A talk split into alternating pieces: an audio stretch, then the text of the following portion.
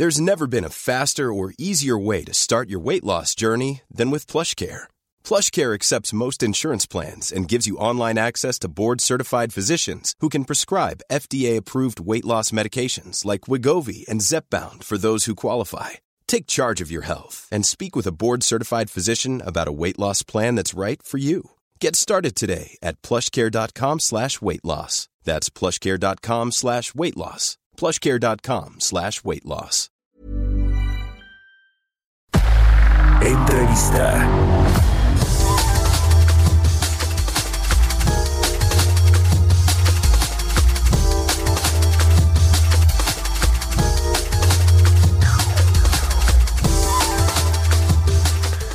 Bueno, cambiando de tema, vamos a platicar con Germán González, vicepresidente de la Cámara Nacional de la Industria de Restaurantes y Alimentos Condimentados, la Canirac.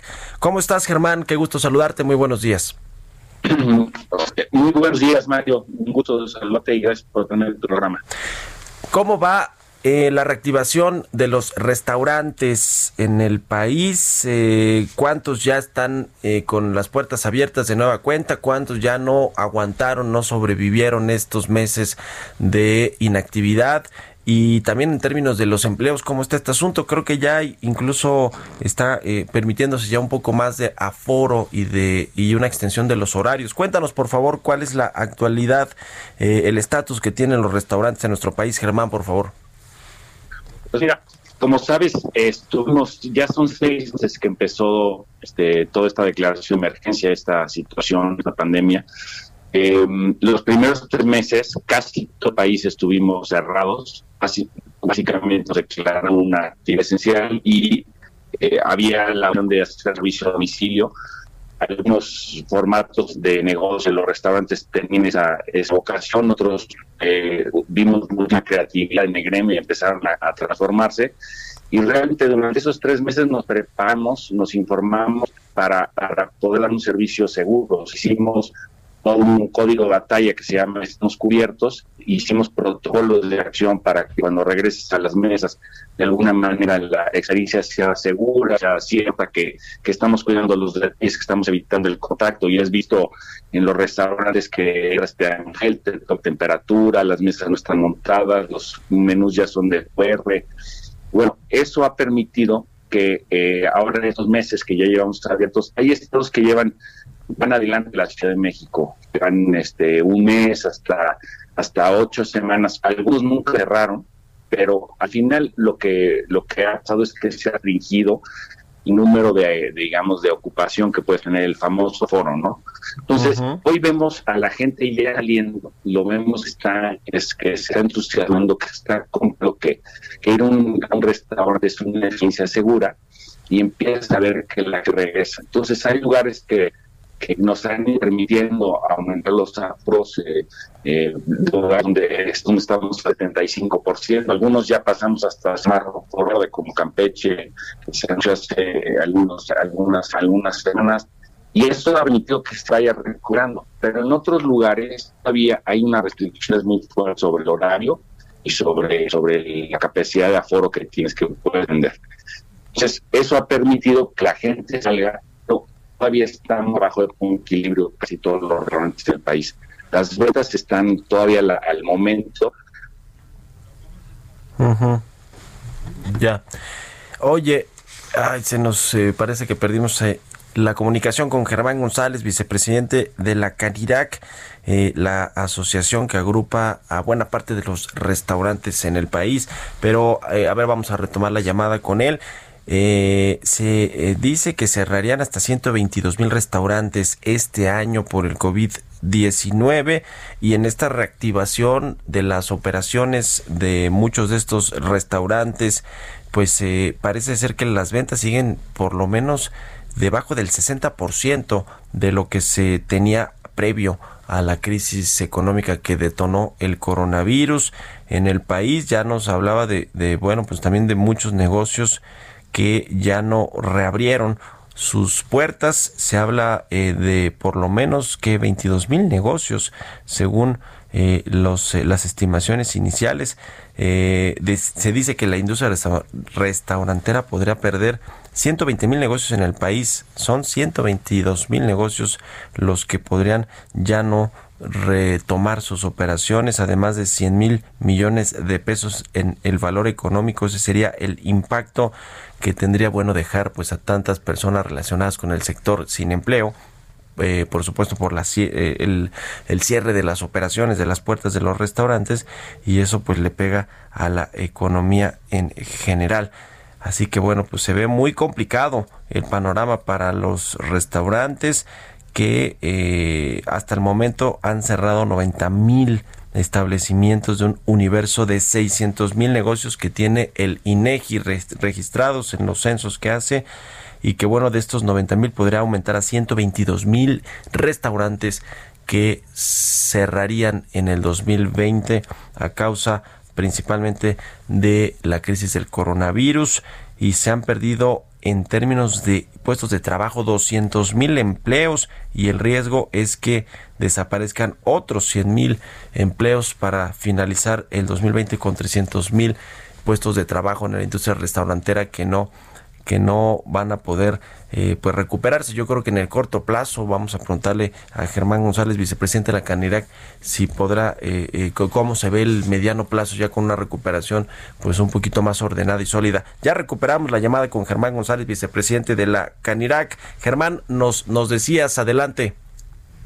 Sí, eh, platico sobre, sobre la recuperación. O sea, nosotros estamos confiados de que conforme eh, pase el tiempo, la gente va a empezar a generar esta nueva normalidad y entender y salir, ¿no? Obviamente, eh, cuando verifican que, que, las condiciones del restaurante están seguras, pues la gente empieza a salir. Sí ha habido un daño económico muy grande, como, como tú me lo comentas, eh, estimamos que en todo el país 90 mil restaurantes van a cerrar, se han perdido ya muchísimos empleos, estamos hablando de algo así arriba de los 200 mil y esperamos que al final de la pandemia hayamos perdido algo así como 300 mil empleos, son 300 mil familias que obviamente es, es, un drama y nos va a tardar en recuperar el, el, PIB económico de, la, de, los restaurantes, pues estamos pensando entre unos 3, 5 años fácilmente, ¿no? 3, 5 años. Eh, por lo menos es lo que calculamos. Eh, sobre el tema de inversiones, como, como lo estabas platicando ahí con Roberto y con eh, el tema del consumo, pues eh, todos los días que pasa en un restaurante mientras no alcancemos puntos de equilibrio, es muy difícil que los restauranteros empecemos a buscar otros proyectos, ¿no? Hay, hay intención de, hay muchísimas construcciones, había muchísimas ideas previo a la pandemia y teníamos un dinamismo como industria muy importante. Normalmente crecíamos al doble de lo que hacía el PIB pero sí ahora la situación no permite que se hagan nuevas inversiones mientras tengas que estar invirtiendo para mantener a flote los negocios, como puedes comprender, ¿no? Sí, sí, sí, totalmente. Eh, pues qué, qué situación tan, tan difícil. Eh, ¿Cómo está el asunto de los apoyos por parte del gobierno, de los gobiernos locales también a nivel local, pero el gobierno federal, más allá del anuncio este de los microcréditos para pequeños negocios, que me imagino, pues si le sirvieron, le sirvieron a los pequeños restaurantes, a las fondas, a eh, muchos establecimientos pequeños, pero no pues a los a los restaurantes que eh, eh, digamos un poquito más grandes, no servían mucho 15 mil pesos, me imagino, para pues para mantener las actividades o mantener incluso las nóminas, los pagos a los trabajadores. Pero ¿cómo, cómo está este asunto? ¿Han recibido apoyo del gobierno, los, el gobierno federal, los gobiernos estatales, locales? Eh, ¿Qué nos puedes contar al respecto, Germán?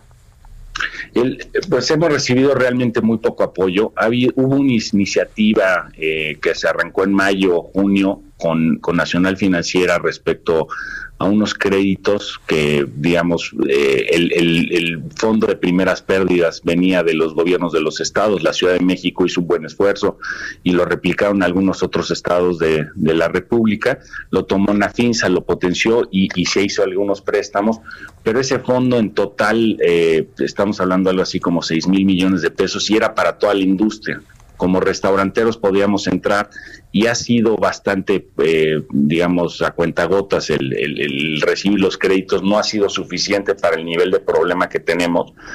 Y, y sí es necesario eh, que el gobierno de la, de la República considere algún tipo de apoyo, algún tipo de estímulo para poder regresar a los niveles que teníamos y poder sobre todo recuperar el empleo que hemos perdido en estas semanas, en estos meses, ¿no?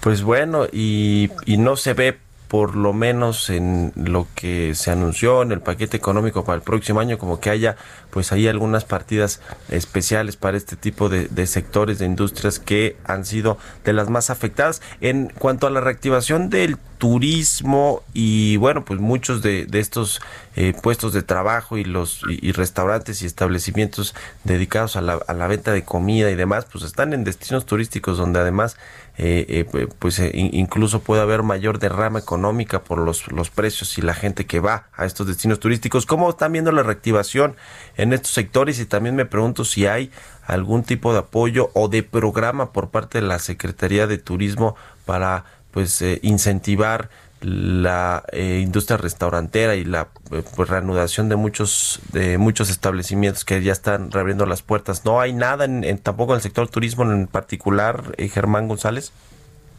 Fíjate que sobre ese, o sea, sobre el particular con la Secretaría de Turismo hemos estado platicando el gran incentivo que podría ser el, el, el, regreso de la deducibilidad en consumos de alimentos.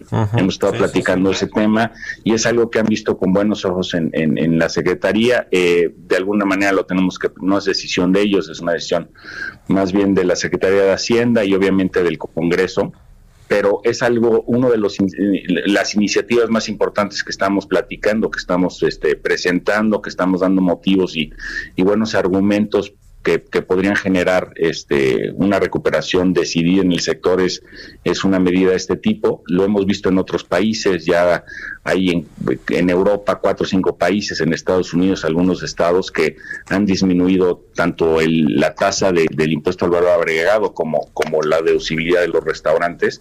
Y eso, bueno, tiene un efecto inmediato, ¿no? Eh, la Secretaría de Turismo ha empujado que, se reactive los visitantes. Como tú sabes, nosotros somos parte, o sea, hoy es muy difícil pensar en ir a, una, a unas vacaciones, a un destino turístico y no pensar en comer en un buen restaurante, en visitar una buena cena, tal. Entonces, estamos muy unidos, somos parte de esa cadena y nos afecta muchísimo la baja tan, tan grave que tiene el sector ahorita. Y, y obviamente, pues es un proceso de confianza de que la gente se empiece a animar a viajar, a visitar México y de alguna manera tengamos este mayor afluencia, mayor ocupación para que podamos generar mayores ventas. Pero sí son de las zonas más complicadas que tenemos en, el país. los lugares como más de, de, que no son tan turísticos han recuperado mejor que los que no están muy muy eh, eh, digamos enfocados al turismo. Pues sí, reactivar el turismo doméstico es clave para la recuperación, yo diría económica, la recuperación de los empleos y de sectores tan relevantes como el sector turístico, como el sector eh, restaurantero, como la industria restaurantera y de alimentos condimentados. Lo estaremos eh, viendo, ojalá que, que, bueno, pues eh, estos semáforos epidemiológicos en distintas partes de la República Mexicana permitan que eventualmente pues haya la apertura de los restaurantes con estos horarios más extendidos, con el aforo más amplio y que bueno, pues esto derive en una recuperación del sector, aunque ya nos decías, Germán, que lamentablemente ustedes lo ven en un periodo de 3, 4 o hasta 5 años la recuperación. O sea, en 3, 4, 5 años prevén que vamos a estar como antes del coronavirus. Sí, o sea, en cuanto al número de restaurantes y al valor de económico que generábamos como toda industria, o sea, porque al final, eh, posiblemente antes, en quizá en 12 meses, 18 meses, un restaurante que, que permaneció abierto va a alcanzar su nivel de ingreso pero va a haber, van a haber cerrados muchísimos otros y entonces al final la suma de todo va a ser bastante menor de lo que era antes de, de la crisis, no antes de, la, de, la pandemia. Entonces sí pensamos que el PIB restaurantero va a tardar en recuperar tres, cinco años por lo menos para recuperar los niveles que teníamos antes de la crisis. Pues qué situación. Ya estaremos platicando de esto, de cómo viene, eh, cómo, cómo va siendo la recuperación, si nos permites, y te agradezco mucho estos minutos para Bitácora de Negocios. Germán González, vicepresidente de la Canidad. Gracias y muy buenos días. Gracias, Mario, y te invito a que a que testigües las condiciones de seguridad en las que estamos trabajando los restauranteros. Es muy importante la que la gente lo viva para que perciba que, que o sea, qué, qué, qué cantidad de esfuerzo se ha hecho en la industria para que las mesas sean seguras y, de alguna manera las condiciones sean muy aceptables para, para nuestros comensales y para nuestros colaboradores. Pues ahí está. Gracias, Germán, y muy buenos días. Hasta luego. Hey, it's Danny Pellegrino from Everything Iconic. ¿Ready to upgrade your style game without blowing your budget? Check out Quince. They've got all the good stuff shirts and polos, activewear, and fine leather goods, all at 50 to 80% less than other high end brands. And the best part? They're all about safe, ethical, and responsible manufacturing. Get that luxury vibe without the luxury price tag. Hit up quince.com slash upgrade for free shipping and 365 day returns on your next order. That's quince.com slash upgrade.